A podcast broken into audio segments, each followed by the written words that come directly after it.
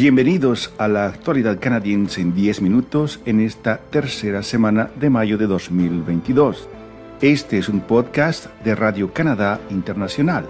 Desde Montreal les saluda Rufo Valencia. Estos los titulares de la semana. Confirman dos casos de viruela del mono en Quebec, los primeros en Canadá. Canadá impone nuevas sanciones a Rusia.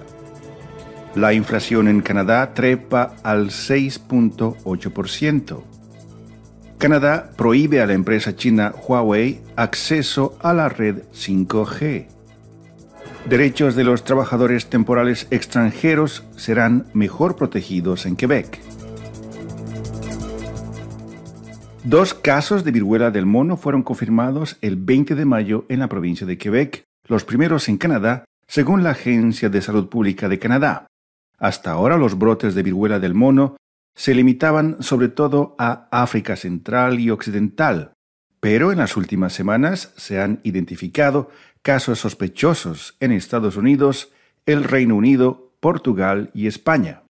Mylène Drouin, máxima responsable de salud pública en Montreal, explicó que el virus no se transmite por vía sexual, sino que se contagia principalmente por contacto cercano y por gotitas respiratorias. También se contagia por llagas abiertas, contacto con fluidos corporales o por tocar ropa o ropa de cama contaminada. El Ministerio de Salud de Quebec informó a última hora del miércoles que había sido notificado de una persona con un caso confirmado de viruela del mono que había viajado a esta provincia. El Departamento de Salud Pública de Massachusetts confirmó el miércoles un único caso de viruela del mono en un hombre que había viajado recientemente a Canadá. Drouin dijo que varios de los casos en Montreal están vinculados con el viajero que vino de Boston. Las autoridades sanitarias de Montreal no creen que el virus vaya a circular en la comunidad, ya que no es altamente infeccioso, dijo Drouin. Esta es Radio Canadá Internacional. La ministra canadiense de Relaciones Exteriores, Melanie Joly, anunció este 20 de mayo la imposición de nuevas sanciones contra 14 rusos, entre ellos oligarcas así como a miembros de la familia de Vladimir Putin y sus allegados. Canadá también prohibió a partir de este viernes las exportaciones a Rusia de determinados productos de lujo, entre los que se encuentran las bebidas alcohólicas, el tabaco, determinados productos textiles y deportivos, calzados, prendas y accesorios de lujo, joyas, utensilios de cocina y obras de arte. También queda prohibida la exportación de bienes que puedan ser utilizados para la producción y fabricación de armas por parte de Rusia. Con estas disposiciones, Canadá busca alinearse con las medidas adoptadas por Estados Unidos y la Unión Europea y mitigar la capacidad de los oligarcas rusos para eludir las restricciones en otros mercados de artículos de lujo. Según el Ministerio de Relaciones Exteriores de Canadá, Ottawa ha impuesto sanciones a más de mil personas y entidades de Rusia, Ucrania y Bielorrusia desde que comenzó la guerra el pasado 24 de febrero. El costo de vida en Canadá sigue aumentando al ritmo más rápido registrado en décadas. La tasa de inflación oficial en el país en abril llegó al 6.8%, que es la tasa más elevada en los últimos 31 años. El Departamento de Estadísticas de Canadá informó este 18 de mayo que el costo de vida aumentó principalmente a causa del incremento en los precios de los alimentos y la vivienda. Los precios de los alimentos han subido un 9.7% en el último año, mientras que los costos de la vivienda han aumentado un 7.4%.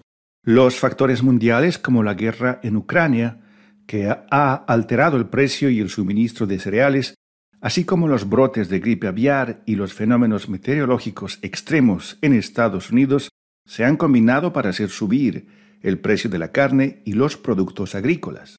Quienes sienten más las consecuencias del aumento generalizado de los precios son las personas que tienen menos recursos. La elevada tasa de inflación en el país hace aún más probable que el Banco Central de Canadá aumente su tasa de interés de referencia en su próxima reunión de política monetaria a llevarse a cabo a principios de junio.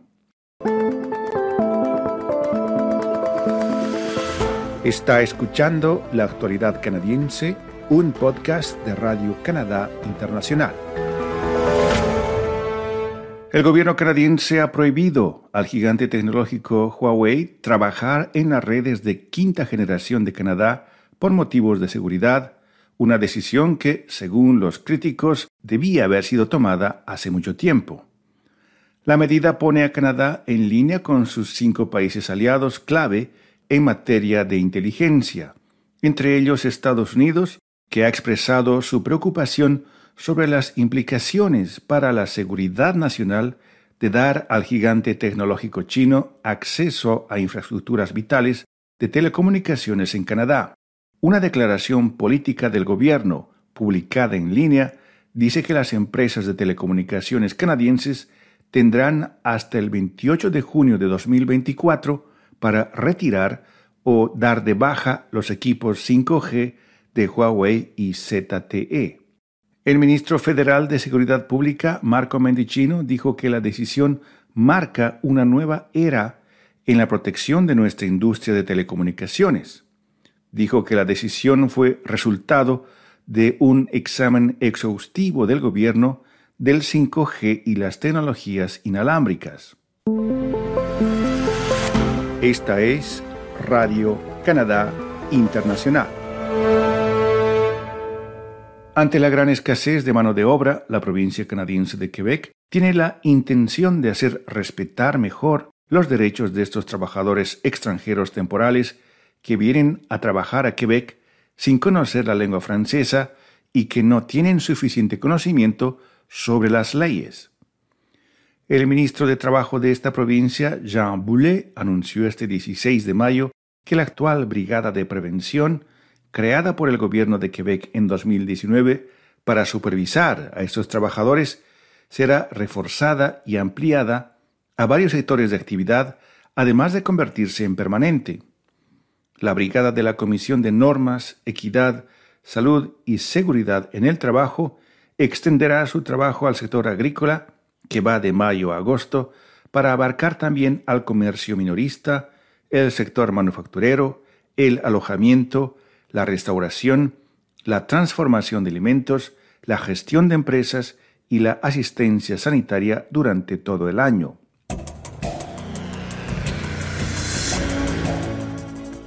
Y antes de concluir, nuestra colega Paloma Martínez nos informa sobre los temas que ganaron su atención esta semana. Bienvenida, Paloma. Hola, ¿qué tal Rufo? Esta semana les propongo tres reportajes a nuestros seguidores. Encarcelada a solicitar asilo, Sara López hoy milita contra esta práctica en Canadá. Lo que yo viví fue la cárcel, estuve en la cárcel. No hay una unidad para asuntos migratorios. Entonces compartes todo el tiempo que dure tu detención con personas que estaban ahí por intento de homicidio, por golpear a, alguien, por asesinato, por asesinato imprudencial. Eran las personas con las que convivía.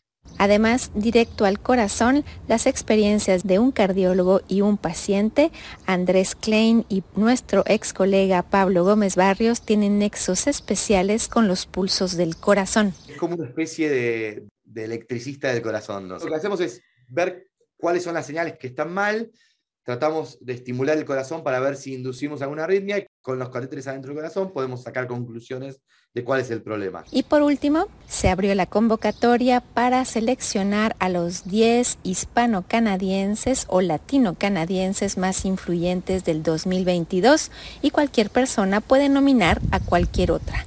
Usted tiene la palabra. Aquí llegamos al final de la actualidad canadiense en 10 minutos, un podcast semanal de Radio Canadá Internacional.